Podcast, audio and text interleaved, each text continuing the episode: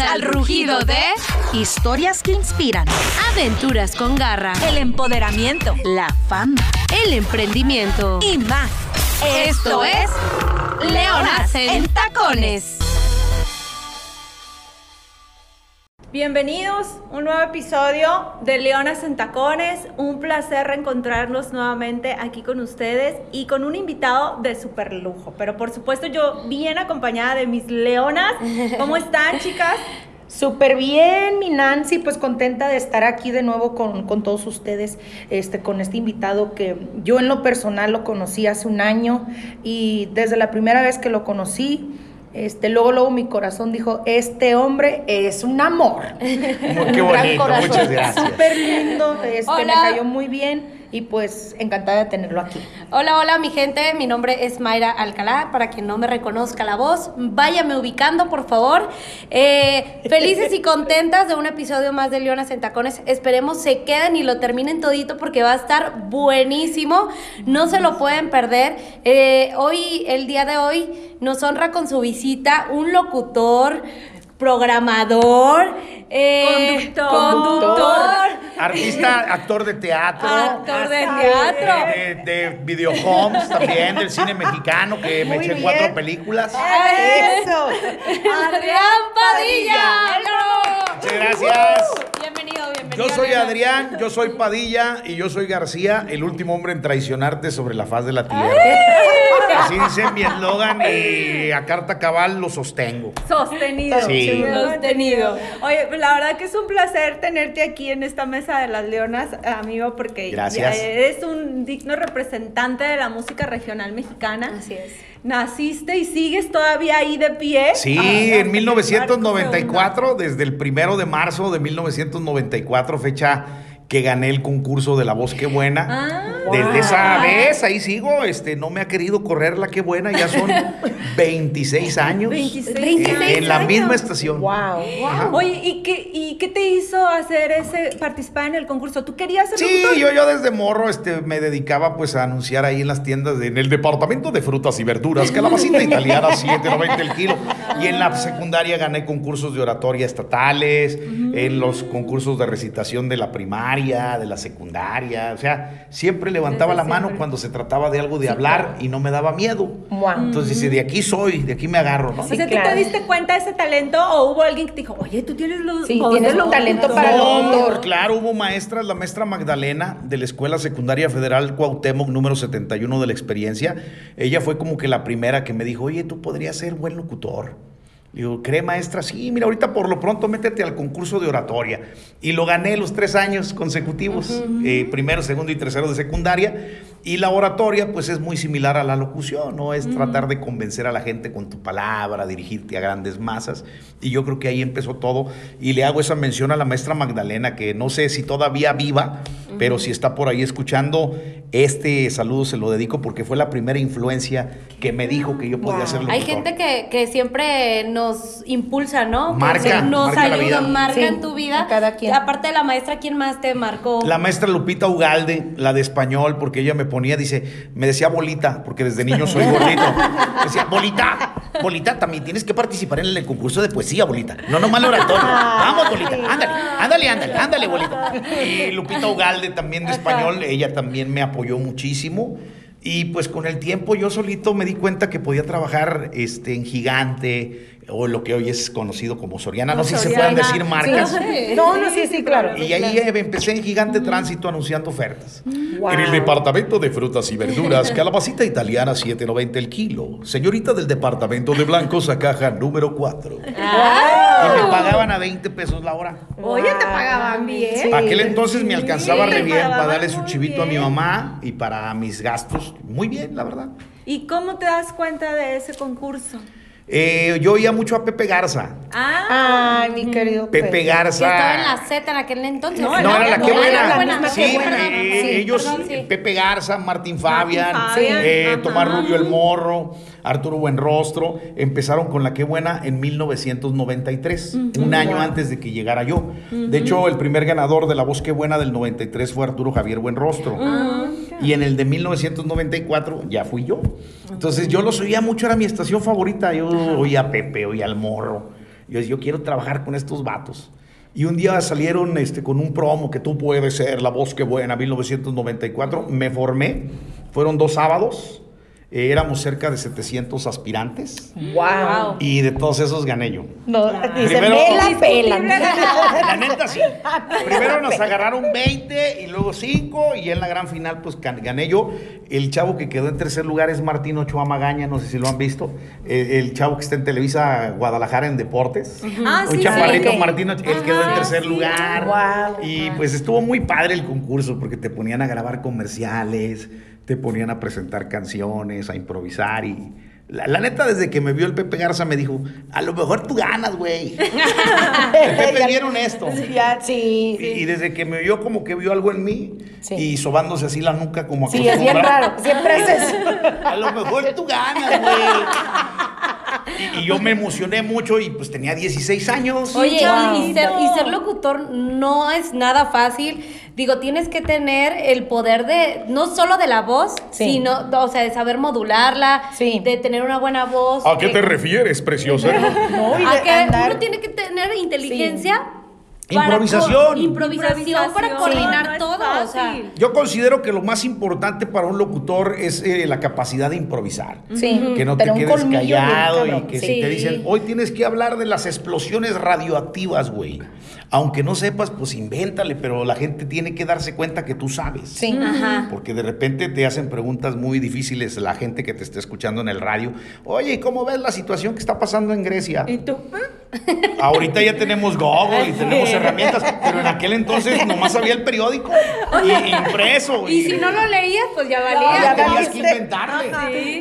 Y, y hubo justamente alguna entrevista o algo que de repente algo- tocaran un tema tal vez durante una plática y que tú dices, ¿y ahora qué digo? No, yo una vez esto". lo que sí confundí a Ricky Martin con Eric Rubin. Ay, oh my God. No, es que estaba entrevistándolo, fue, cuando estaban en la novela de los Se muñecos de papel. No, no, ¿cómo pudiste se comparan Ricky Martin papacito? Sí, Eric Rubin más o menos. muy- No, está- muy- está muy bien. Eh, La onda es que fue Ricky Martin a promocionar su novela de los muñecos de Muñecos papel. de papel. Y estaba Sacha y estaba. Nomás ese día no fue Eric Rubin. Y yo, como estaba empezando en esto, pues, estamos hablando de 1994, 95, vi a Ricky Martin, la verdad, un tipo hermoso. Claro. Aunque yo sea hombre, debo de reconocer Estamos que de es. acuerdo. O sea, no me gustan los Bien hombres, de lo pero ese vato Está bonito. despampanante, espectacular cuando lo vi. Entonces le dije, ¿cómo ha sido este año en México para Eric Rubin? Y me dice, bueno, no lo he visto porque desde ayer ya no nos acompañó en la gira, pero yo creo que le ha ido muy bien. Mira porque yo soy. Ricky Martin. Baboso.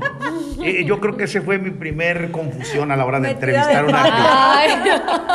Pero es bien propio. Sí, mira, ¿no? fíjate. Sí, no lo he visto, pero este, yo creo que está bien. ¿Y cómo consigues de ser locutor, este, de ir aprendiendo a que te den ya tu mote del mamut? Eso fue Ajá. cuando llegué al Morning Show Nacional de La Que Buena. Eso Ah, fue. ¿y qué- Muchos a qué años se Sí, yo, yo antes era Adrián Padilla nada más. Nada más. Eh, yo soy Adrián, yo soy Padilla y yo soy García, esa era mi rúbrica. Pero en el año de 1999, no, perdón, en el 2009 más o menos, Gabriel Escamilla, que era el director de La Que Buena de México en aquel entonces, me dice, oye, ¿y si le entras al Morning Show Nacional? Le digo, pero ¿cómo le vamos a hacer? Ustedes están en México y yo estoy en Guadalajara, ¿cómo le vamos a hacer? Dice, pues buscamos con los ingenieros la forma de que pueda llegar la voz clarita y de que tú nos oigas en tiempo real y a ver qué hacemos. Pues va. Y ya me dijo, nomás que te tengo una mala noticia, ya vas a tener que ser un animal. Porque son todos Porque animales. todos animales, ¿verdad? estaba el gato volador, estaba el charal, estaba el pollo. Dije, bueno, ¿y qué, qué me sugieres? Pues yo creo que te quedaría como el elefante. Le digo, no, cabrón. No, no, no, no, no. Mejor no. Y, y- y- perdón, se me salió una mala palabra. Y yo le dije, mejor el mamut. Dice, pero es casi lo mismo el mamut y el elefante. No, porque el mamut se limpia los cuernos así, mira. Lástima que esto no es tele, si no hubieran visto por qué el mamut, ¿verdad? Vamos a hacer eso en boomerang al rato. Hacemos un boomerang y Un lo boomerang subimos con a Y como me gusta contar chistes y todo ese rollo, el mamut se convirtió en el mamucho. Ajá. Ma- aquí están todas mis redes sociales así. Mamucho Ay, yo pensé que te decían así por, por, la verdad, perdón por la palabra, por No, sí. mamón. O sea, sí, de hecho sí, lo soy. también. Parte de mi trabajo es contar chistes y ahí este, hacerme el gracioso con la gente. Y me gusta mucho la idea de ser el mamucho Padilla Sí, en todas mis redes sociales. quedó Ya se quedó desde hace más de 10 años. Hoy, un, un locutor nace o se hace. Yo creo que es un 90% de nacimiento y un 10% de preparación. Y a lo mejor habrá quien me contradiga, pero yo no estudié nunca ciencias de la comunicación. Wow. Yo puedo decirte que soy un locutor nato. De hecho, Pepe Garza a mí me dijo, güey, pues yo aquí te necesito de las 9 de la mañana a las 6 de la tarde. O sea, y yo estaba a entrar a la prepa 7 de la Tusanía. Estaba a punto de entrar. Le dije, Pepe, ¿pero qué hago? Me dice, bueno, pues tú sabrás. Yo, si después de que gané el concurso, me dijo, tú mañana entras al aire de las 5 a las 8 de la tarde. Ya tienes programa. Wow. Yo ya te veo Ajá. capacitado para entrar al aire, pero depende de ti. De ti, claro. Y en la mañana quiero que hagas trabajo de campo eh, con el hombre radio y regalar cosas. Y tomé mi decisión y creo que fue la decisión más importante y más Mejor. trascendental de mi vida profesional. No pude terminar la prepa, esa es la verdad, pero aprendí en el campo con grandes profesionales como Pepe Garza, Martín Fabian, Víctor Manuel Luján y todos ellos, ¿no? Y nunca has intentado como eh, volver a estudiar. Sí, Ya reiniciar sabes, tu- tus reiniciar estudios. tus estudios. Claro, mira, yo la verdad es que he tomado muchísimos cursos eh, de diferentes técnicas de creatividad. eh, me han invitado a dar pláticas y conferencias de creatividad en medios de comunicación. Me hablaron del ITESO hace poquito, que quieren que les vaya yo a dar unas pláticas a los chavos, pero Wow. cuando les dije que no tengo una licenciatura en ciencias de la comunicación No, como pues tal, como que se desanimaron un poco, Ajá. a pesar de mis 26 años de De- experiencia. Claro. Creo que Pues, hace más, tontería. vale más la experiencia Claro, que los estudios. que los porque estudios en yo que estudié casos. ciencias de la comunicación, no sé, realmente no, o sea, lo que te enseñan en la escuela no lo ves ya en la práctica. Como Claro. tal en la No, práctica. no lo ves tal cual, entonces No. pues no sirve mucho. Por eso me, me atrevo a decirte que el 90% pues ya lo traemos nosotros. Sí. O sea, yo te he visto a ti la gran Sí. sol- facilidad de palabra que tienes, a todas ustedes. Nacemos ya, este, y mucha gente no lo entiende. sí. Hay personas que probablemente tengan eh, perfectas calificaciones en ciencias de la comunicación, Uy, sí. pero cuando les sueltas el micrófono se agarran temblando. Sí. ¿Por qué? Porque a lo mejor erraron profesión con todo el debido respeto y lo digo sin afán de raspar callos a nadie, ¿no? Es, es como un cantante. Ay, yo sí hay que raspar. Ay, no No, pero es que es, neta. Yo también pienso de repente que hay ciertas cosas que en la escuela no vas a aprender. No. Y, y hay gente que es, es nato, o sea, tienen eso de, de nacimiento, ese talento, por decir. O sea, en, en lo que es la locución, puede ser en la conducción, de cantante o de, de relaciones públicas, en lo que sea. Pero hay gente que de verdad nace para hacer lo que hace. Mira, eh, cuando a mí me hicieron mi examen, porque antes la licencia de locutor no te la daban así nomás por tu linda cara. Bueno, ya ahorita ni existe, pero hubo Ya una no época, en la- ¿A ya de poco? los ¿Había certificados, una licencia de Sí, locutor? tenías que. Sí, en tenías- 1990. Deberías de tener una licencia para estar. hacer un Ajá. examen en la. Ciudad de México y de repente la persona que te hacía el examen te daba un vasito de agua y te decía, a ver, hábleme cinco minutos de ese vasito de agua, joven. ¿Y qué, qué le digo? Pues no sé, pero corre tiempo. No, pues esta es una fórmula de H2O y si fuera bendita sería H2O y esta agua viene de acá. Del... Inventas un rollo, aunque a los dos minutos me cayó y me dijo, ¿sabes qué? No, no, sí, en improvisación estás bien. Ahora pasemos al examen cultural y te hacen preguntas de cuál es la moneda que se utiliza en Grecia, cómo se llama el primer papa que hubo en la Iglesia Católica en el Vaticano. O sea, era un examen muy difícil de Muy pasar. difícil. Y lo pasaste. Sí. Ay, qué Ay, bueno, qué porque pocos Afortunadamente. justamente O sea. en el tiempo que se daba la licencia, muy pocos de los que estaban como locutores la tenían. Así es. No cualquiera la lograba, pero sí debes de tener un amplio Y te lo daba la conocimiento SEP. muchos temas. Ajá. Sí, de cultura general Sí. y facilidad de palabra e improvisación. A ver, improvisación, facilidad de palabra, Obviamente una voz. ¿Qué más te tiene que debes Yo creo que la voz es lo menos importante, porque yo conozco locutores que me, me han impresionado bastante, como un Adal Ramones, que yo lo veía en la televisión en su programa de otro rollo y decía, este muchacho qué creatividad tiene, La qué talento. sí. Y la voz la tenía como de pito de calabaza, Sí, con claro. todo el respeto. O sea, no era una voz como Sí, la claro. de Luján No. o como Ah, la de. Lobo Sí. o, o como la mía, perdón por ser mamila, pero también Sí. No, pero es que es a la hora de grabar también hacemos openings para bandas. y le acomodamos. Y, y yo decía, pues este muchacho no tiene una voz espectacular, pero me engancha con todo lo que Sí, dice. claro. ¿no? Claro. Entonces La- la voz sería lo último, desde Lo mi último, opinión. tú pondrías como al último. Pues la verdad, es, eh, durante tu trayectoria y en tus inicios siempre estuviste rodeado de piezas súper importantes de la radio. Un Martín Fabian, un Pepe Garza, que fueron los iniciadores del Sí. género regional mexicano. Y los que te enseñaron a lo mejor. Claro. ¿No te imponían? ¿Qué, qué recuerdas de lección que te haya dejado así fuerte un Martín Fabian, un Pepe, Pepe Garza una vez me equivoqué en una mención cuando tenía como un año al aire en la que buena, ¿no? Y llegó Pepe y me dijo, oye Adrián, este, pues vamos a hablar, güey. ¿Cómo lo invita? Fíjate, verdad? cabrón, que, Es que idéntico. Pues te equivocaste en la mención, güey, y el cliente quiere cancelar porque te equivocaste. Y, yo le dije, Pepe, pues es, es poco a poco. Sí, güey, poco a poco, pero no de nalgas. Así me dijo Pepe, y esa fue la primera, la primera, de- la verdad sí, así me puso la primera del Pepe. Así fue, tal como te lo estoy diciendo. Y el Martín, ¿Y Martín? Fabián, no, pues ese Martín es un corazón de Dios, la verdad es que qué tipo tan inteligente, qué tipo tan creativo, su estilo que él tenía, ¿no? Me acuerdo una identificación de la que buena que decía, agresiva y bien buena onda, era el mero 97.1 de tu radio.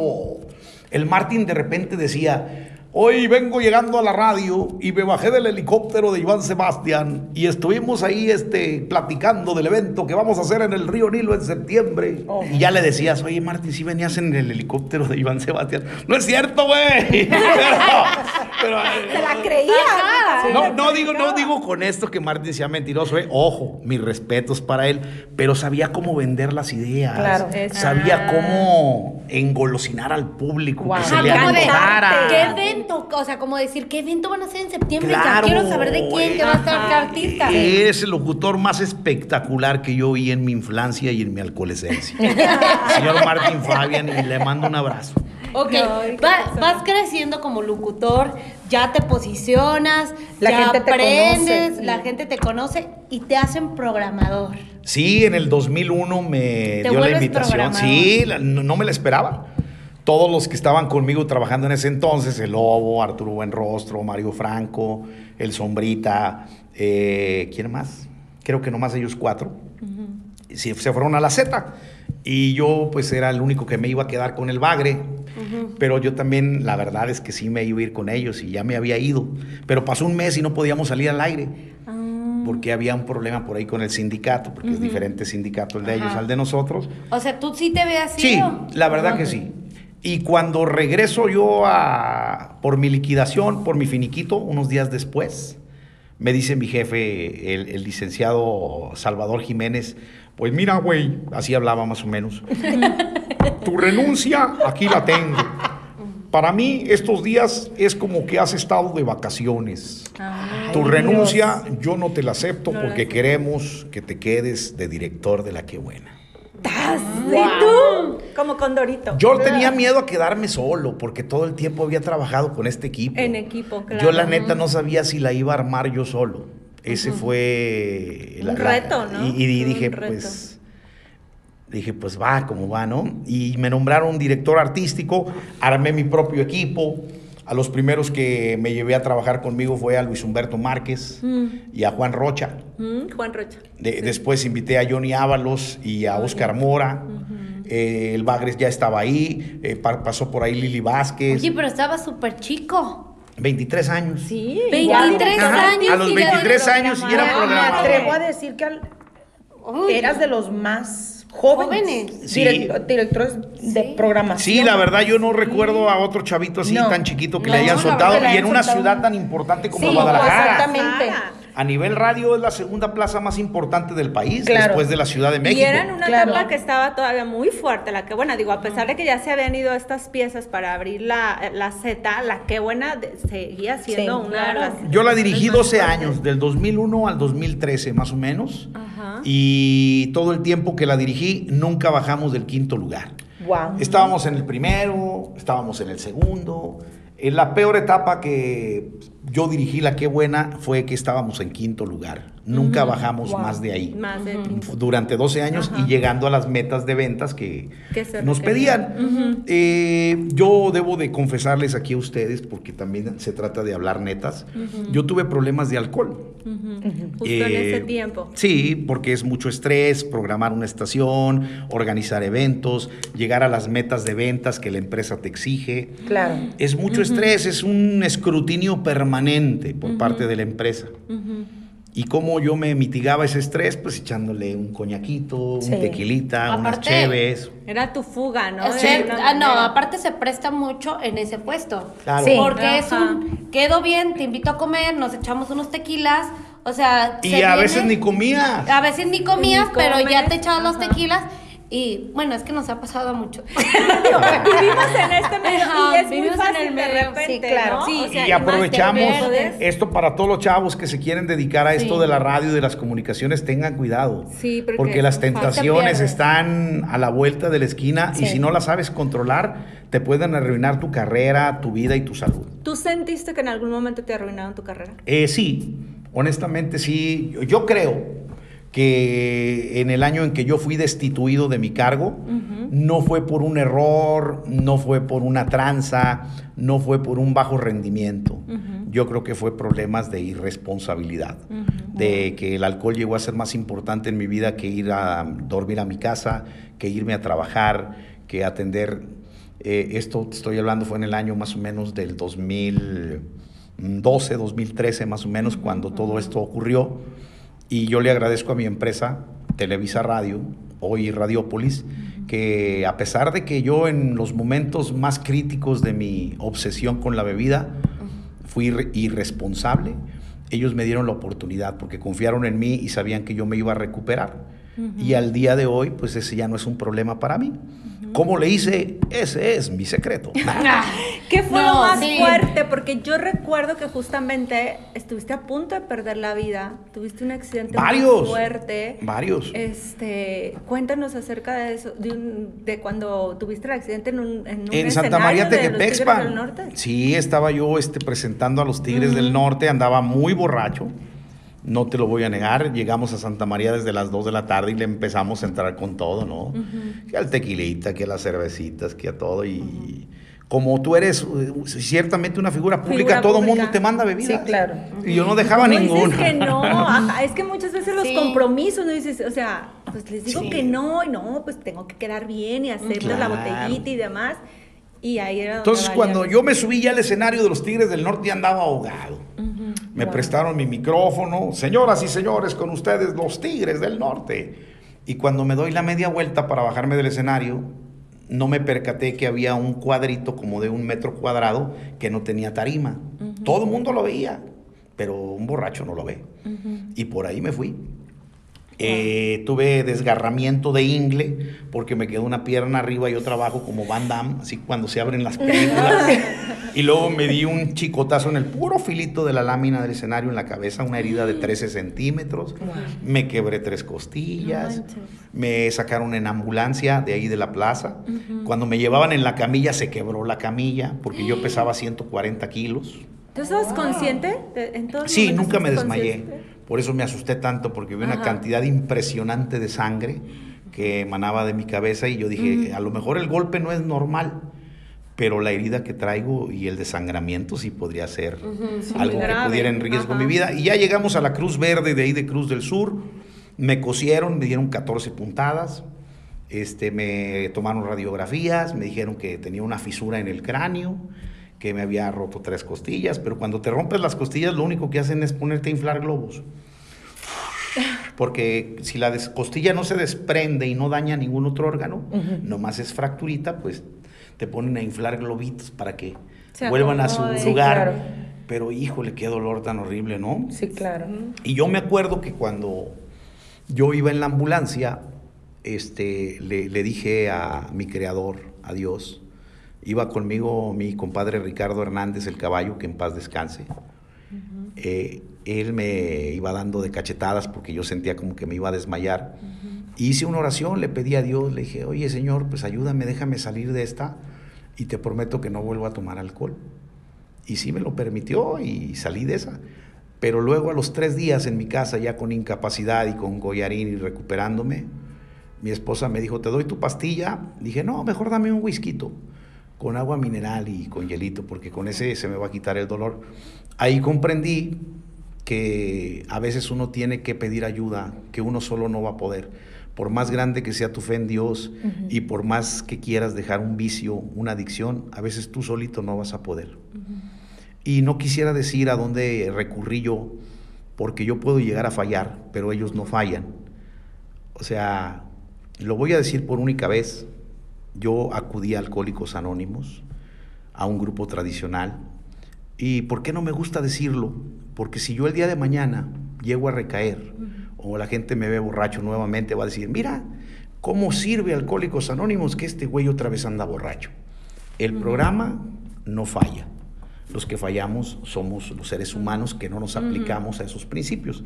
Hoy ya, ya te lo dije y no sé por qué lo dije, pero la verdad ahí me salvaron la vida y yo creo que esto me compromete a no recaer, porque si no al rato, ¿dónde voy a dejar eh, la importancia de este lugar donde a mí me salvaron la vida? ¿no? La verdad. Por eso no lo digo, pero hoy se los quise compartir a ustedes. Ay, muchas gracias. Gracias Muchas por gracias. la confianza. Yo siempre he dicho que el ser humano que es capaz de dejar un vicio, eh, ya sea de alcohol, drogas, no sé, si un un, cigarro, Claro. creo que tiene una fuerza impresionante dentro de su ser para poder luchar contigo mismo. Y tú hiciste eso, luchaste contigo mismo y qué bueno que encontraste a alguien que te ayudó. Claro, el secreto es el solo por hoy, ¿no?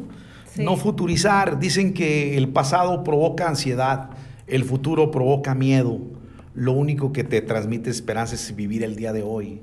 Nadie sabemos si vamos a estar mañana, o sea, la neta. Entonces, ¿para qué preocuparnos por cada día traerá sus propios afanes? Yo vivo el solo por hoy. Desde que hago eso eh, es maravilloso. O sea, digo, hoy no voy a tomar. Aunque me inviten, aunque traiga ganas, aunque esté haciendo calor, hoy no voy a tomar. Mañana a lo mejor, pero hoy no. Y es como el letrero de la tienda, ¿no? Hoy, Hoy no no fío, mañana sí, pero nunca lo quitan. Pero te lo vas grabando y llega Sí, un claro. momento en que... Qué importante ¿Verdad porque has estado en eventos donde hay mucho alcohol. Sí, Sí. y gratis. Mucho y del que me gusta. Sin gas, sin Sí, gas. del que ganas 18 y, y el martel BSOP, ¿no? ¿Sí sabes qué quiere decir ese? No. Virgen Santísima, otro pedo. Por eso es BSOP. Sí, eso.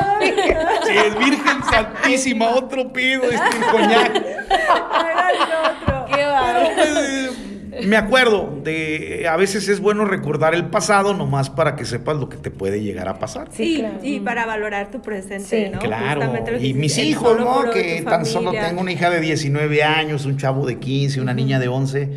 Ellos muchas veces han sido como que me pasa por la mente. Ya con el vaso servido en la mano, así a punto de tomármelo, pienso en ellos y no, güey, o sea, tú eres un alcohólico y vas a ser alcohólico hasta el día que te mueras. Nada más acéptalo y haz tu vida y sigue triunfando y no pasa nada. Es como el diabético que se inyecta su insulina o el que se toma su pastilla para la presión. Tú tienes que ir a tu junta de hora y media todos los días. Y, y con eso Y con tienes. eso tienes. Y, y- y sales adelante. Oye, pues hoy por hoy, ahora sí que viviendo el hoy, has, sido- has tenido la dicha de ver crecer a muchos este, ídolos gruperos, como comentaba Mayra en un principio. A la par que has crecido tú en tu carrera, te Sí. tocó crecer con un Marco Antonio Solís desde los Bookies, con un Joan Sebastián. ¿Cuántas anécdotas no has de tener? De Sí. todos. Qué, qué privilegio crecer y ver nacer esos máster. Sí, yo al Buki lo conocí en el 94 en el río Nilo, eh, en un baile que yo creo que fue de los últimos que hizo con los Bukis. Y me llevé a mi hermano Juan. Mi hermano Juan es un comerciante, él no tiene nada que ver con la música grupera. Pero me acuerdo que nos pusimos una guarapeta descomunal. Don Paco Camarena, Don que era Paco el que organizaba Camarena, esos bailes, wow, nos sí. daba gafetes así de barra libre y de todo acceso. todo el pecho, no me decimos. Oye, pues, el, me- el medallón. pues, ¿cómo no va a caer uno así? te daban todo gratis, comida, bebida. Y tenías oportunidad de retratarte con los artistas, que antes tenías que llevar tu cámara Kodak Sí. Ah, sí. de 12 fotos. De 12 fotos. y pedirle a Dios que saliera, saliera bien, bien, porque, porque, si no pues, ya no. te, te amolabas, ¿no? Sí. Qué padre, llevabas tú tu cámara a los eventos Sí. y todo, a pesar de que tú eras locutor, pues Sí, no, pues pero un locutor que iba empezando. Yo estaba ávido de conocer a Lupe Esparza, a Marco Antonio Solís, a los temerarios, a Industria del Amor, a Liberación, a los fugitivos, a los rehenes, a, a todos ellos, ¿no? Los Viste Tigres del Norte. Y me acuerdo que esa vez eh, mi, mi carnal y yo eran ya como las 5 de la mañana, porque los bailes empezaban Ay, a las sí. 5 de la tarde y Sí. se terminaban a las 6 de la mañana. 12 Sí, horas. de 12. música. Eran 12, 13 grupos y cada uno tocaba una hora. Entonces mi carnal ya andaba medio borrachón igual que yo. Y el Buki pasó por ahí. Hola, con permiso, ¿cómo están? Así. Y digo, oye Buki, la neta, mira, yo soy de la radio, de la qué buena y no vamos a llegar a dormir a la casa porque mi mamá está preocupada. Le dijimos que íbamos a llegar a las 3 y ya son las 5, entonces la neta ya no vamos a llegar a dormir. ¿Nos prestas tu teléfono celular para que mi hermano le hable a mi mamá y le diga que no vamos a ir a dormir? Y el Buki saca su ladrillo, era un Motorola, como de un kilo y medio el pinche teléfono, con una antenota así de 40 centímetros, pesadísimo. Oh, sí, God. mi hermano, háblenle a su mamá, porque la mamá no hay que preocuparla, ¿no? y mi carnal le habla, mamá, te estoy hablando aquí del teléfono del Buki. No, no vamos a ir a dormir, ¿eh? Pero bueno, aquí estamos bien. Bye, adiós. Gracias. Y ya nos tomamos la foto y pues es una anécdota graciosa porque eh, los teléfonos en aquel entonces eran grandísimos. claro. Y, ladrillos. y- y yo creo también una experiencia, pregúntenme lo que quieran, ¿eh? Porque hablo mucho. yo no, me, no me para la está lengua. bien, nada. Nos está- no, no, estamos contentas. Sí. Yo Muy más bien. por estar con ustedes. Ah, tan talentosas, hermosas y Muchas amigas. gracias. Oye, pues, gracias. y, y justamente, este, bueno, ya cuando llegas a ser programador, ¿qué responsabilidad más grande? Y, fuiste parte del surgimiento, yo creo que también de nuevas estrellas. Sí, ¿no? me tocó ¿Quién viste organizar me- las de la Sierra. Yo creo que yo lancé a las de la Sierra, que era en aquel entonces la competencia directa de Lupillo Rivera. Sí. Este, la Z estaba bien casada con Lupillo, nosotros con el As de la Sierra. Hicimos festivales grandísimos, las Qué Buenas Norteñas, con mi Ay, compadre sí. Johnny Ábalos en Santa María Tequepexpan. Wow. Metíamos a 23, 24 grupos, ¿no? Desde Sergio Vega con Norteño y Banda, los Cardenales de Nuevo León, los Invasores de Nuevo León, Wow. Lalo Mora. Eh, to- hicimos varios eventos de Qué Buenas Norteñas en Santa María Tequepexpan, muy exitosos. Era un éxito. En el 2007 y en el 2009 organicé la fiesta de la Qué Buena en la, en la Arena BFG con Vicente Fernández y el Recodo. Ah, guau. Gratis, que Don Chente nos dijo, pues mira, mijo, yo voy a cantar cuatro rolas nomás. Yo te canto cuatro rolas, mijo. Y ya ese día se aventó dos horas de que Sí, y salió con el recodo. Estaba contento, Don Chente. fiestón, no, no, Unos días Wow. antes de eso, pasó algo bien curioso. Estábamos ahí en la casa de don Vicente Fernández comiendo. Mi jefe, el licenciado Francisco Cabañas, estaba ahí también este, lo- los hijos de Vicente, su hija Alejandra, doña Cuquita, estaba Chente. Estábamos comiendo y de repente yo saqué el teléfono ¿no? a media comida para hablarle a mi vieja. Esto fue en el año 2007. Sí, mi pero todo bien, ¿verdad, mi amor? Sí, sí, pero me tardé en la llamada y doña Cuquita me dijo amablemente, joven, no quiero ser grosera, pero aquí mientras comemos no usamos el celular. Entonces le dije, discúlpeme, doña Cuquita, pero es que mi esposa ya tiene nueve meses de embarazo y en cualquier momento se va al hospital. Perdóneme. Y en cuanto yo chente eso, ¿vas a ser papá otra vez, gordo? Le digo, sí. Háblale a tu vieja, pásamela. Y ya, pues le marco a mi esposa. Mi amor, te quieren saludar. Y ya Vicente empieza. Vale más un buen amor que mil costales de oro. Vale más un buen amor, por eso eres mi tesoro. Valgo mucho. Y le cantó la rola completa por teléfono. Wow, no, pues aventó No, el chiquillo, sí. mujer. No, Chete, un rey, la verdad, mi Vicente Fernández, yo creo que es el Ay, artista ay, que ay. yo más admiro. Y luego me dijo, gordo, ¿cuál de mis canciones es la que más te gusta, güey? Le digo, la de por si no te vuelvo a ver, si esa no es mía. Le digo, sí. Eh, a ver, cántala porque no me acuerdo. Le digo, no sé si el alejarme me enloquece y por eso habré venido por el último adiós. Y dice, a ver, Cuquita, tráeme mi maletín de los discos. Ay, no se acordaba, ¿en Y, serio? y no se ya acordaba? llegó, no. Y ya llegó Cuquita con el maletín, sacó el disco donde venía esa rola y me lo dedicó. Oh Para my God. O sea, ¿qué, qué artista ¡Qué tan, tan humilde, tan. Muero. La neta, fue una de las experiencias más bonitas que yo he vivido con artistas. Oye, pues. ¿qué, Wow. qué clase de, ahora sí que de humildad Sí. Le dio. Don Chente? Sí, y no solo eso, nos dio otro festival, fueron dos. En el 2007 y en el 2009. O sea que eres de sus consentidos prácticamente. Bendito sea Dios, sí. Sí. Seguimos Wow. todavía teniendo ahí relación de repente y pues es un tipazo, don Vicente Wow. Fernández. Qué Sí, privilegio. sí. Oye, Adrián, tú, como bien dijiste, has este, estado presente en el surgimiento de grandes agrupaciones y ahora en la actualidad este, ha cambiado mucho la música regional, Sí. ha cambiado mucho la industria. Sí. ¿Cómo la Muchísimo. ves? De Mira, hecho, la música en ratito. general, ¿verdad? Ya, ya Sí, todo pues es es que, digital. no, ya todo, digital. ajá, y sí. antes era como de, ay, música de nacos. Después Sí. la música que rifaba, vino el duranguense también. O sea, como una Todas nueva oleada. Corrientes. Ahora, ajá, muchas corrientes. Y luego ahora ya es como que todo el mundo quiere cantar mariachi. Claro, mira, antes tú hacías tu, tu, tu guardadito así para ir a la tienda de discos y comprarte el cassette de Liberación. Ya salió el nuevo de los temerarios, órale, y veías que no te alcanzaba y ahorrabas para comprarte el el cassette. Primero Ah, el el cassette, cassette, Ey, el cassette. y luego el CD. Y ya ahorita con el internet todo está a un clic de distancia. Ajá. Entonces, como que hay muchísima música al alcance de todas las personas de una manera muy fácil. En aquel entonces tú valorabas más la música. Te costaba trabajo hacerte de tu cassette. Cuidabas tus cassettes cuando la Sí. pinche cinta se la comía el aparato, tú casi llorabas. Ay, ¡No! sí. Ay, no, sí. Lo sacabas Oye, tu- yo tengo, yo tengo mi colección de discos del Recodo. Yo soy muy fan del Recodo. Y cuando se me rayaba, ay, no lloraba. Sí. Lloraba. Y a- o cuando se me quebraba hasta, ya ves que venía el disco. El disco, el- este, el en- estuche. En el estuche, ajá. eh, El con- plastiquito cuando se, Se quebraba. quebraba, no, hombre. Yo era como Te que querías tenía que morir. comprar otro para yo, Sí. yo, estoy- yo armaba mi colección. Ya ahorita ya nomás están empolvando, pues, pero. Yo creo que nosotros los que vivimos esa Sí. época, este, valoramos más la música, no por decir que ahorita los chavos millennials no la valoren, pero si ellos supieran lo difícil que era que nosotros pudiéramos escuchar música de industria del amor, de los Yonix, de los temerarios, de los humildes, de los fugitivos, eh, valorarían más Muchos esa, esa Sí. facilidad que tienen ahorita de oír música. La radio debería de programar más esos temas. Más Ya casi no suenan los temerarios, No, no. ya casi no suenan los bookies. ¿Por qué se perdió justamente eso? Por ¿Qué tantos artistas nuevos que hoy en día están proliferando, muchos muy buenos, otros no tanto. No tan buenos. Pero exacto. la son- mayoría, la mayoría. Pero debería de ser más campechanito, porque ahorita el 90% de las programaciones de radio de todas las estaciones son puras rolas nuevas. Sí. Y la mayoría, pues, es reggaetón, perreo, este, movimiento alterado, Sí. Mamarre, banda. mamarre.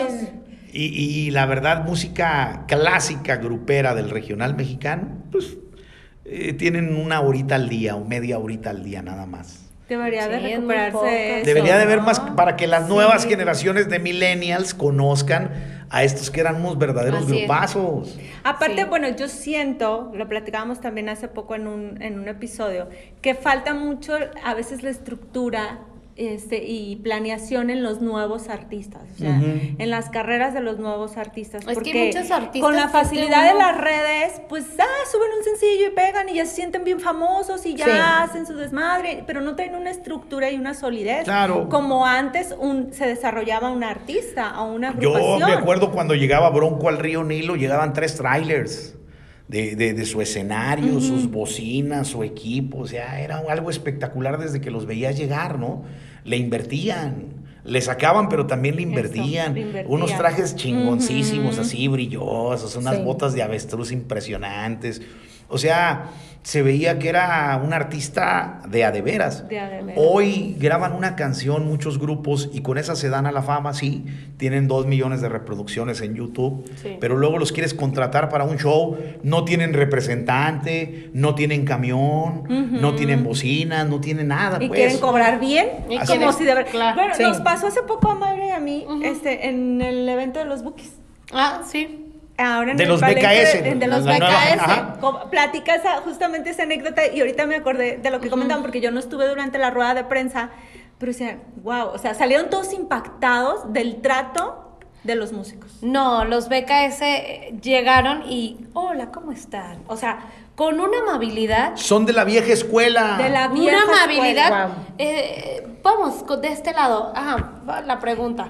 Ah, sí, sí, sí. Le daban como el tiempo a cada uno contestando lo que de verdad. Y un día atrás había, este, se había presentado otros de la nueva generación, de, nueva- los corridos ajá. verdes esos que están Sí. cantando. Sí. Yes, no. O sea, ni el, ni el, El hombre no podía hablar ni español. No, y deja de que no hablen algunos, O sea- llegan con hueva a las entrevistas. Sí, oh, sí. Acostados, o sea, sí, toda la noche se pasaron en un concierto y se acuestan en la silla y les preguntas algo. No, y aparte Y ni abrieron, se arriman al micrófono así, ah, sí, compa. y eh, aparte no, abrieron la puerta del camerino y to- a todos nos tenían bien fumigados de pura marihuana. No, salimos. Bueno, eso estuvo chido, ¿no? Ah, no no, no, no. Y de Sí, verdad. sí. Dice Mayrita, Oye, salía decía- risa y risa, pero bueno. O sea, decía el de seguridad que estaba ahí, porque él es el que estaba adentro, que abrí y cerraba la puerta, pero dentro del camerino dice, no, pues llegué como a, me dormí hasta las 2 de la tarde, de que no me pude dormir. Wow. de Debería de agradecerles que le infundieron energía. Como haya sido, ¿no? Hay que ser como, creerse esa parte que si soy artista es porque me tengo que ver como tal. Mira. Como un ídolo de la música. Yo creo que es- se trata de educación en general, es Sí. tener, tener educación, tener moral con la gente. Los Tigres Y del. Norte, un día los entrevisté en el hotel que estaba ahí enfrente de Televisa Radio en Avenida México y López Mateos, el Camino, Camino Real. Real. Ajá. Eh, Me dijo don Jorge Hernández, pues nosotros nos vamos a las 9 de la mañana. Si quieres una entrevista tendría que ser a las 6. Perfecto. Le dije a mi productor, y a las 6 hay que ir a entrevistar a los Tigres. Yo dije, no van a levantarse porque tuvieron un baile un día antes y eran las 3 de la mañana. ¿Cómo van a estar despiertos a las 6 y llegaron al hotel a las 3, 4? A esa hora llegué yo, a las 6 en punto. Ya estaban sentaditos en el jardín Wow. con su traje Emporio Armani, perfumaditos, peinados, así sin cara de desvelados. Yo me veía más madreado que ellos, la verdad. y, y yo se había dormido toda la noche. Y le digo, oiga, don Jorge, mi respeto. No, pues es que el trabajo es el trabajo y hay que cumplir con los medios. Por eso están donde están. Por Claro, eso se han ganado Sí. cinco Grammys gabachos, no, no latinos. Sí. Los Tigres del Norte tienen cinco Grammys norteamericanos.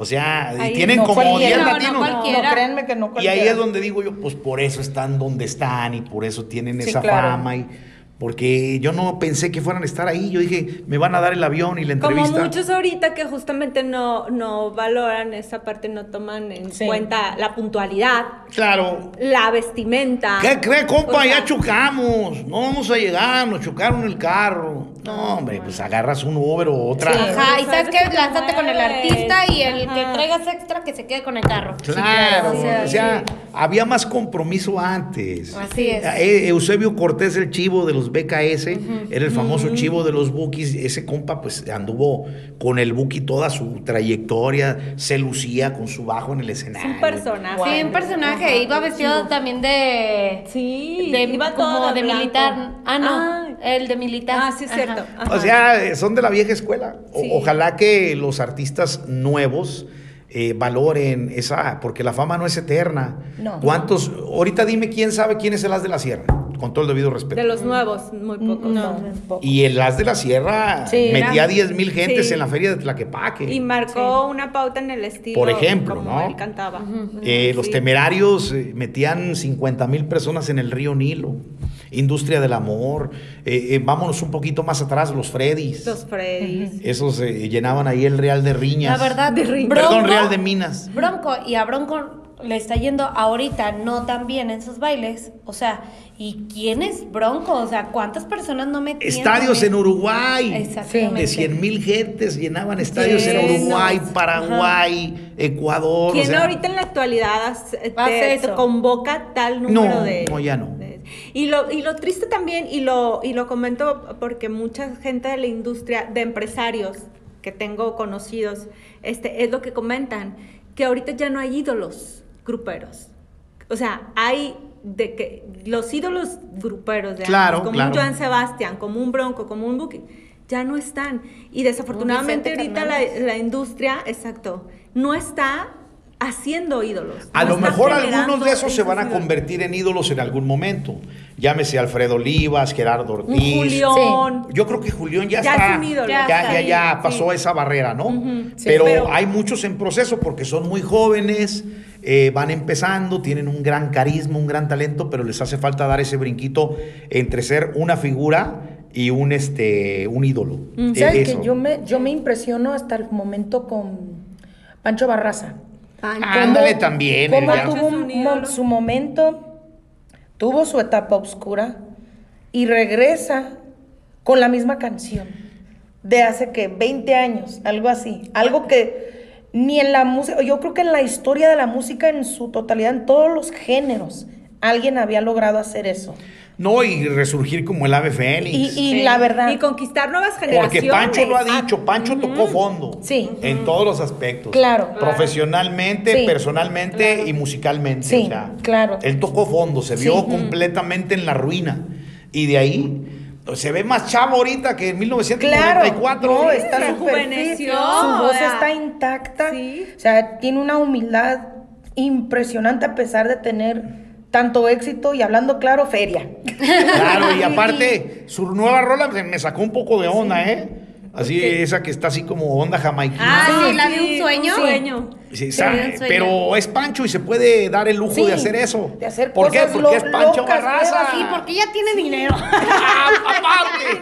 ella tiene dinero para perderlo. Yo, yo creo que ese tipo de, de- de cosas no se ven tan seguido, a lo mejor porque hay gente que no puede salir de esa oscuridad. O puede, pero no, no encuentra, por decir, esa fuerza de voluntad Claro. de, de hacerlo. Y creo que tú también eres un vivo ejemplo de eso, de alguien que, que puede pasar. Sí, yo sí toqué fondo también. Eh, estuve, eh, dicen que las personas religiosas van al templo por eh, no irse al infierno. Y nosotros los espirituales nos portamos bien porque ya venimos de allá. El sea, infierno, no- yo, no yo he sentido el infierno, religión. yo he sentido el infierno aquí en la tierra. Eh, yo le llamo el síndrome de Capulina. Yo me acuerdo que una vez iba en mi camioneta, traía lana, tenía trabajo, eh, iba bien borracho y de repente me entró una angustia y un miedo así en el pecho, así como el síndrome de Capulina. ¿Han visto las películas de Capulina cuando Sí. ven muerto? ¿Cómo le hace? Eh, tuve que pararme, de, estacioné la camioneta porque yo venía temblando con una angustia, una soledad, un miedo, un terror aquí en la boca del Sí, de la estómago. nada. Y decía, ¿esto qué chingados es? Pues es las malas obras que andas haciendo, el portarte mal, el ser deshonesto, el no hacer las cosas como las debes de hacer. Y conforme vas portándote bien, se va yendo eso. Hasta el día de hoy no me ha regresado esa pinche sensación tan terrible que yo le he llamado el síndrome de Capulina y espero que no me regrese. Pero ya sé cómo le tengo que hacer para que me regrese. Entonces mejor no lo hago. Sí, claro. Y nunca, nunca sabes, te acercaste a alguna religión. Eh, yo soy católico de nacimiento, como Sí, mi claro. mamá y mi papá me inculcaron. Sí. Y ha habido invitaciones para unirme a otras este, religiones, pero yo creo que independientemente de cuál relación profeses, esto no es de religión, es de relación. con, eh, con tu mismo. poder. su- eh, en Alcohólicos mismo. Anónimos le llamamos poder superior. Eh, en la iglesia católica le llaman Jesucristo. Eh, los budistas le llaman Buda. Cada quien le puede llamar como quiera, pero si les da resultado y les transmite paz y tranquilidad. Por ahí es la cosa. Conmigo se han acercado muchas personas y me dicen, oiga, mi hijo anda muy mal. Anda fumando marihuana y se siente mal. Y, señora, ¿su hijo quiere dejar el vicio? No. pues entonces no puedo ayudarla porque esta cosa no es para el que necesita, es para el que quiere. quiere. Se puede bajar Jesucristo y decirle, mi hijo, ya no fumes marihuana porque te vas a hacer daño. Y si él no quiere, no la va a dejar. Sí, claro. Esto es para cuando uno ya, perdóname, pero te tienes que dar unos buenos chingadazos, perdón por la expresión, para tocar fondo y entonces sí, que resurja eh, esa persona que eres. Pero mientras no toques fondo, es muy difícil que alguien se pueda recuperar. Y esta nueva persona que es Adrián, eh, lo han invitado también a dar conferencias. Sí, y me sigo Y equivocando, ¿eh? No, Eh, no, pero eh, estás- Haz de cuenta pero que soy un ser renovado, pero me sigo enojando y a veces miento No, madres. no, pero Ay, eso todo. Eso todo, yo también. Pero Sí. tenemos ahí en doble A un décimo paso que nos dice que cuando la reguemos lo reconozcamos inmediatamente. Sí. Ya no tenemos que esperarnos un año. O sea, si yo te ofendo hoy, hoy mismo en la noche te busco y perdóname. Eh, si tú me perdonas, bueno, y si no, tampoco, pero yo ya hice lo que tenía que hacer. Claro. Y, y eso es eh, mi diario vivir. Si en la noche no puedo dormir por algo que me anda matraqueando la mente, es que eso estuvo mal. El mejor somnífero que existe es la conciencia La tranquila. Y si tú traes, ay, güey. Sí, creo la paz mental. Me, pasé de lanza con esta persona. Eh, pude haberle ayudado y no lo ayudé. Ay, güey, qué feo le contesté a mi mamá. O sea, en ese mismo rato, háblale y pídele sí. perdón y, y ya te duermes bien tranquilo. Tranquilo. Y sí me han invitado a dar, eh, estuve en Chicago hace como tres meses, fui a Chicago, a Illinois, a dar unas pláticas de adicciones y, y me fue muy bien. Y de repente me invitan eh, a dar pláticas de radio y ya estando hablando de radio también hablo de estos temas y ahí le voy dando, este, me, me gusta mucho compartir mi experiencia de lo que yo he vivido para tratar en un momento dado de ayudar a la gente, ¿no? Qué padre, ¿no? Porque es el compromiso y el valor. agarrar que un tú- chesco? Sí, Claro, claro. claro. El valor que, a, que de Ah, sí. alguna manera, este, a, en ama- en ma- a manera de agradecimiento con la vida y la gente que te ayudó a ti. Tu Sí. compromiso de ayudar a más gente, ¿no? Así es. Que A los doceavos, como nosotros les llamamos, este, está mal que yo te lo diga porque dicen que alabanza propia es vituperio, pero yo si de repente veo un teporochito en la calle, por lo regular la gente les causa repulsión. Un vato que va arrastrando una cobija y que anda mugroso y que trae las greñas así todas largas y borracho y que la gente no entiende que ese es un enfermo. Es un vicioso, obviamente, pero hay una enfermedad del alma dentro de esos seres que lo único que separa a ese ser humano de mí es tiempo y alcohol. Porque si yo le hubiera seguido con mis adicciones, eh, en un futuro me hubiera visto como él, independientemente de salir en la tele y en la radio, Ajá. así iba a terminar. Entonces eh, te enseñan a tener mucha tolerancia por estas personas, al grado de que, a ver, ven, compa, ¿quieres comer? Pues sí, pues vente, vamos. ¿Quieres ir al hotel para que te bañes, te cambies, te rasures, güey? Pues sí, y, y a veces hasta los sobornas y los chantajeas, ¿no? Mira, te voy a dar 200 varos si vas a ese Sí, va. hotel y te bañas y te cambias y me permites que te den una información a un lugar donde yo te voy a llevar. Algunos aceptan, otros te mientan la madre, pero tú ya hiciste lo que te corresponde labor, hacer. claro, sí. Y eso te llena de una inmensa paz y de una gran tranquilidad. No, y deja tú de un Más que recibir un karma billetote. muy- un karma bueno también, Sí. porque todo eso independientemente, como tú dices, que, que te acepten la propuesta, ya el universo está coinspirando como para que todo eso se te devuelva a ti diez veces más. La O sea, todo enfermedad más bueno. incomprendida es el alcoholismo y la drogadicción. Si tú ves a un diabético, no, sí, tómate tu insulina, compa, que Dios te bendiga. Alguien con cáncer, hay que ir a visitarlo, está enfermito. Pero ves a un té por ocho en la calle ahí, encuerado, arrastrando una cobija, muchos hasta les quieren echar el carro encima. Pero no saben que es una enfermedad. Y no lo digo yo. Eh, yo podría No, debatir sí, con ustedes porque muchos van a decir, no es cierto, son viciosos los que andan en eso, no es una enfermedad. Pero en Ginebra, Suiza, en 1951, se reunieron las eminencias más grandes de la medicina a nivel mundial y llegaron a la conclusión de que la- el alcoholismo es una enfermedad. No lo digo yo ni lo dicen los que padecen esto.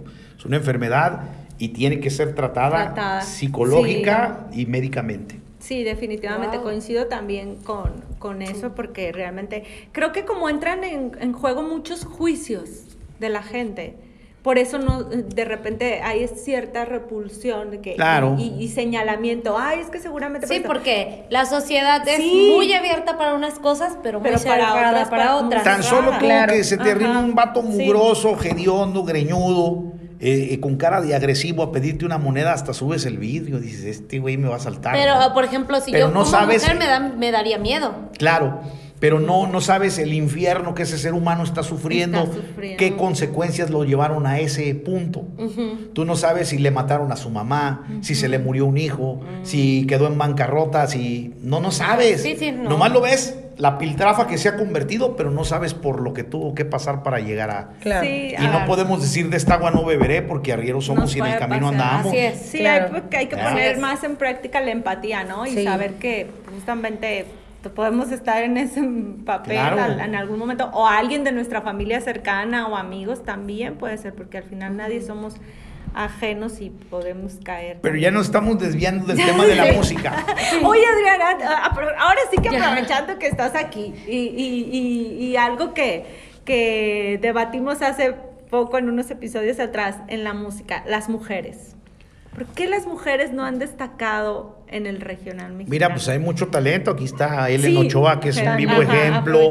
¿Qué les falta? Está una Paola Preciado. Sí, también. Está una Diana Reyes. eh, esta niña que es, es muy talentosa ahí en Los Ángeles. Orozco. Alejandra Eh, la que decían que iba a ser la sucesora de Jenny Rivera. Chiquis. Luz María. No, otra, en Los otra, Ángeles esta- está... Bueno, ahorita Ay, me acuerdo. sí. Muy bonita, este, ya madurita, pero que canta muy bien. Graciela Beltrán. Garciela, ajá. Bueno, yo. Ya madurita. Eli Castro, que es mi amiga ahí en la conducción en qué quiere la banda, ella tiene una teoría, eh, yo no sé si sea cierta o no. Dicen que entre las mujeres como que hay un poquito más de envidia que entre los hombres.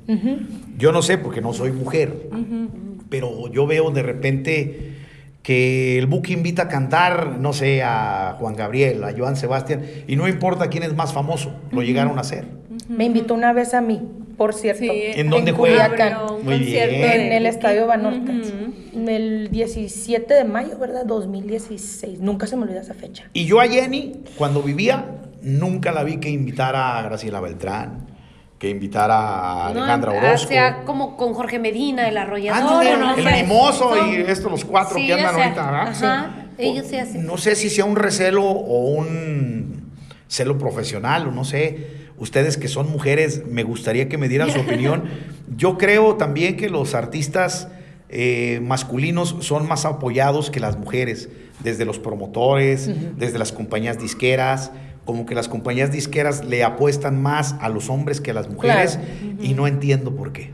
Porque a lo mejor yo, mi punto de vista creo, dicen, la mujer se va a casar, se enamora de un pendejo, Sí. se- se- Y ahí nos deja toda la inversión. y la inversión se queda tirada, se, embaraza, hace pausa la carrera y no le voy a sacar nada de la Y inversión. en a cambio, un artista hombre embaraza a muchas y Ya, sigue trabajando güey. Volvemos a lo mismo, ¿no? De la otra vez, o sea, como la desigualdad de repente y Sí. pero, la falta de pero es que estamos viendo el área machista y sí pasa. ¿Cuántas Sí. mujeres no empezaron su carrera, se, ya se enamoraron, tuvieron, tuvieron medio éxito, las enamoraron, güey? Y pues obviamente ellas quieren hacer su vida personal porque el área sentimental pesa más que el área profesional dentro de una mujer. Y sigue reinando la cultura machista en es. México, aunque digamos Sí. que no, que cada No, vez es es más neta. igualdad. Sí. O sea, yo la verdad ya no soy machista porque tengo dos hijas. y, y la verdad es que he llegado a comprender. Yo cuando estaba más chavo, como todos los individuos jóvenes, veías una muchacha guapa y que ole mamacita, que ole. Lo llegué a hacer, la verdad. Pero hoy que tengo a mis hijas y que están creciendo, y me dice un amigo de doble A, ¿te gustaría que un pinche payaso le echara perros a tus hijas ahorita cuando las vea caminando en el centro? ¿Te gustaría que te florearan a tu mujer, a tu mamá, a tus hijas? No, pues no. Ah, güey, pues entonces empiece usted por respetar. Y me cayó un 20 ese día. Yo la verdad, sí, pues soy, me, me gustan mucho las chavas, están muy Qué guapas, bien bonitas. Y así hasta les mandaba besitos. Pero ya ahorita no, güey, pues por principio ya estás casado y eres padre de familia y tienes que respetar a tu familia.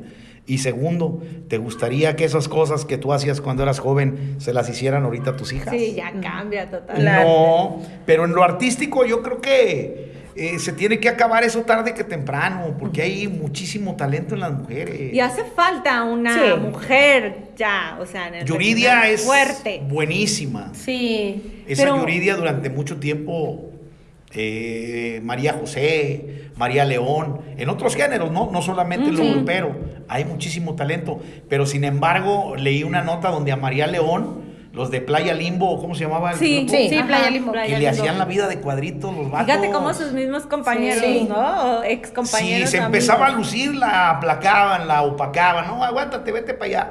O sea, qué, qué gacho, ¿no? Todo pues ese también- pinche machismo. también tiene que ver a veces con nosotras mismas. Yo les hablo de, de- en mi caso personal, yo creo que, y lo digo porque he lidiado mucho, he, he compartido muchos momentos con compañeras este, dentro del género. Y, y hay algunas, no todas, obviamente, hay, pero hay algunas que hablan mucho del apoyo entre nosotras, pero no apoyan. Claro. O sea, es, De es lengua más fácil me de- como un tajo. Exacto. Ajá. O de repente. este, Mienten para convivir. Exacto. O se quejan de la desigualdad, pero no hacen nada para cambiarlo. O sea, no, no graban temas nuevos, no están sacando novedades en sus proyectos. Este, hay unas redes sociales que ya nos facilitan todo. O sea, es tan fácil Claro. subir un cover en el YouTube, es tan fácil de repente, este, aunque sea con guitarritas, grabar algo, subirlo ya a Spotify, po- poder subirlo este, a, a un Apple Music, a todas las pla- plataformas digitales. O sea, a estas alturas hay muchas maneras de, de seguirle, de seguir echando, o como quien dice, producto, música, para Claro. que la gente consuma. Pero eh, se quejan, lloran, este, pelean. Y es exactamente, creo que de repente lo que la industria ya cree de nosotras, que Claro. somos lloronas, que somos peleoneras, que somos este, dramáticas, polémicas, que somos este, difíciles, que no vamos a querer trabajar, que nos vamos a embarazar, que el, el- marido no es em, este, no envidioso, ¿cómo se dice? Este, prejuicios. Es, es celoso, que no nos va a dejar salir de la casa y así. Entonces yo siempre les he dicho lo mismo, miren, es tan fácil quejarse, es tan fácil este, hablar de lo obvio que hay en la industria contra la mujer. Este, lo que veo que se les hace difícil es demostrar quiénes son donde se debe, en un escenario.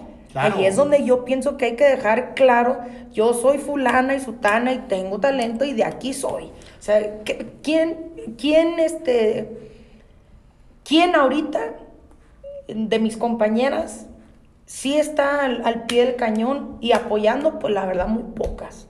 Sí. Pero las que sí, yo digo, las aplaudo porque de por sí ya es difícil, de por sí ya la tenemos difícil con los programadores, con, con productores, con empresarios. Claro. Como para nosotras seguirles dando la razón con andar llorando, no, que no es justo esto, que no. Ya sabemos que hay cosas que no son justas. Y sabes qué Entonces, también, Ellen? Que muchas veces le apuestan más a las curvas que al talento. Ay, sí.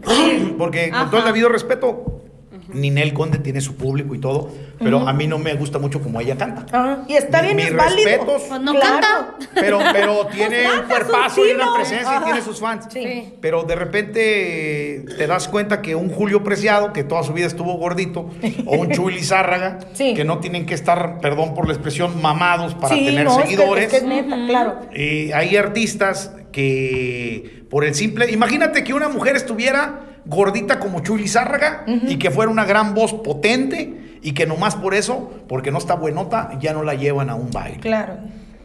Se sacrifica mucho el talento verdadero porque estén buenotas. Claro. Le exigen más a la mujer en ese sentido. Que se En la preparen, música que se metan le la- exigen más, pero Sí. porque Sí. a los hombres sí los aceptan gorditos. O sea, también ahí el público ¡O feos! es muy elitista. no, no me digas que el mimoso es muy guapo. No, Pero tiene un carisma impresionante y un talento extraordinario y es mi compa y lo quiero mucho. Y que, o, o que yo, Adrián Padilla, estoy muy carita. Pues no, y ahí estoy eh, desde hace eh, 15 años en la televisión y todo.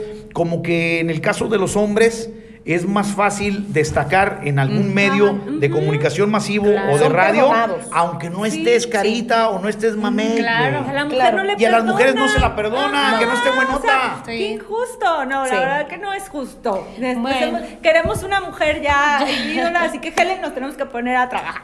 Las pilas.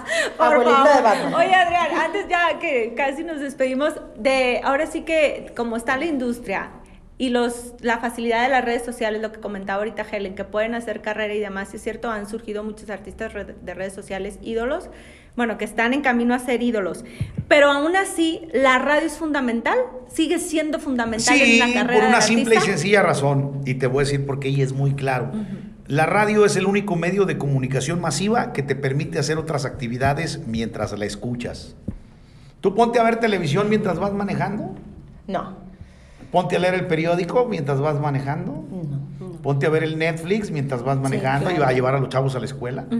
Tú puedes estar en tu carro 24 horas al día, como muchas personas lo hacen. Bueno, no tienen que dormir, sí me la mamé, ¿verdad? Pero unas, unas 18 horas al día. Sí. ¿Y, y qué hacen? ¿Qué otro medio que no sea la radio pueden oír? Claro, pueden oír sus descargas digitales, pueden oír sus discos, sus archivos MP3, pero sí hace falta un güey que te esté hablando, que Claro. te esté dorando la píldora, que Sí. te haga compañía. Que te dé los Sí. buenos días, ¿no? Claro. Que le enciendes a la radio y ya Entonces, te sientes acompañado. Partiendo de este entendimiento, yo creo que la radio nunca va a desaparecer. Se está renovando, las AMs van a desaparecer para convertirse en FM, algunas de ellas.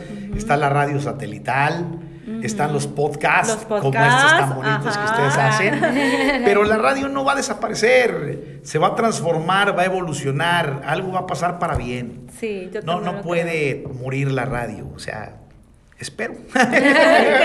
Oye, y por último, de todos los ídolos gruperos que te tocó conocer y que ya no están con nosotros, como un Joan Sebastián, un Juan Gabriel, este, un Antonio Aguilar, ¿a quién revivirías tú?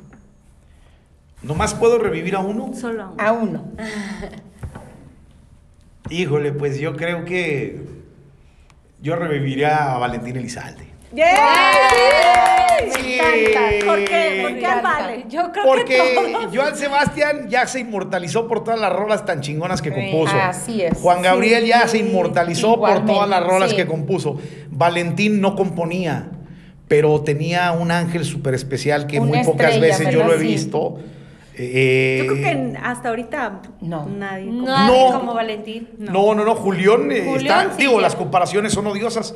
Julián está en pasos de, Sí. eh, y lo quiero mucho y es mi amigo y lo respeto y lo admiro, pero Valentín tenía un- una magia, un encanto, Para volvía enamorar a la locas a, las mujeres, sí. le gustaba a los Sí, niños, verdad. le gustaba a las abuelitas. Claro. Eh, su forma de hablar, Sí. me, me hablaba a las 3 de la mañana y me decía, oye Adrián, ¿cómo va el chiste que me contaste, güey, de la enfermera que, que se chingó al astronauta? Y ya me tenía yo que salir de la- mi recámara, ah, mira, ahí en el baño. No, es que la enfermera y el astronauta se conocían. Y Ya le colgabas contaba- y este pendejo. ya le contaba el chiste y, ah, gracias, es que voy saliendo aquí del palenque y se lo quise contar a mis músicos, porque por eso estamos buenos, güey. Ah, nos vemos. Soy Padilla, soy García, bye. Y, y varias veces me habló así en la madrugada para que le contara chistes. Chistes. Y Wow. mi vieja, bien celosa, ¿con quién estabas hablando? Le digo, con Valentina Elizalde. Ay, sí, ¿cómo no? Pues no la creía. Pero la neta es que yo, yo sí reviviría a Valentina A Valentín, Elizalde porque sí. creo que iba a crecer muchísimo Sí, más. sí, claro. Se iba a convertir en otro Vicente Fernández, seguramente, o en otro Juan Gabriel. O, Le no faltó sé. mucho por Sí, hacer, ¿no? Sí, en, en lo poquito que recorrió, llegó a grandes cimas. Yo lo reviviría a él. Sí. Ay, pues yo creo que todos. Todos, yo Pues. Adrián, muchísimas, muchísimas gracias por habernos acompañado. Esperemos vuelvas a acompañarnos en otro momento. Cuando quieran, ustedes me acompañan allá en la radio o en la Ay, tele. muchas Nos gracias. Bueno, Nancy la veo todos los jueves. Sí. A ustedes las veo más esporádicamente, Sí. pero eh, ojalá que nos veamos Tan más. lindo. Muchas, Muchas gracias. Y te admiro mucho, Ellen. Ay, mi mamá. Felicidades, Gracias. ¿eh? Tú puedes ser la que llene ese lugar que hace falta dentro de la música femenil en la onda grupera. Tú puedes Gracias. ser, ¿por qué no? Gracias. ¿Eh? Y lo va a hacer, vas a va a hacerlo. Vamos a hacer. Ella. Gracias, amigo. Gracias. Un placer tenerte aquí y a todos ustedes, seguidores de Leonas en Tacones, espero que hayan disfrutado de este episodio y nos vemos el próximo lunes con un nuevo capítulo y gracias al Hotel NB por las facilidades para grabar Sí. este episodio. Aquí abajo está el bebeto. Vamos, Ahorita íbamos subiendo las escaleras y salió el bebeto. Es Aquí que el Hotel el- NB es la casa de los gruperos. La neta Aquí sí, se ¿eh? Ya estoy encuentran viendo a que sí. todos. Aquí a todos. Aquí se, se arman buenos pachangones con Remy, Pancho, Este, un montón. Así que los dejamos porque nos vamos a ir al Pachacán con bebé. Y ya por último, no olviden que yo soy Adrián, yo soy Padilla, yo soy García, el último hombre en traicionarlo sobre la faz de la sierra. De la tierra, ¿cuál sierra, baboso? Y síganme en arroba mamucho Padilla si se puede. Sí. Claro que Ya sí. metí mi gol. Gracias, Leonas. Gracias. Esto Gracias. fue Leonas en en Tacones. Esto es Leonas en Tacones.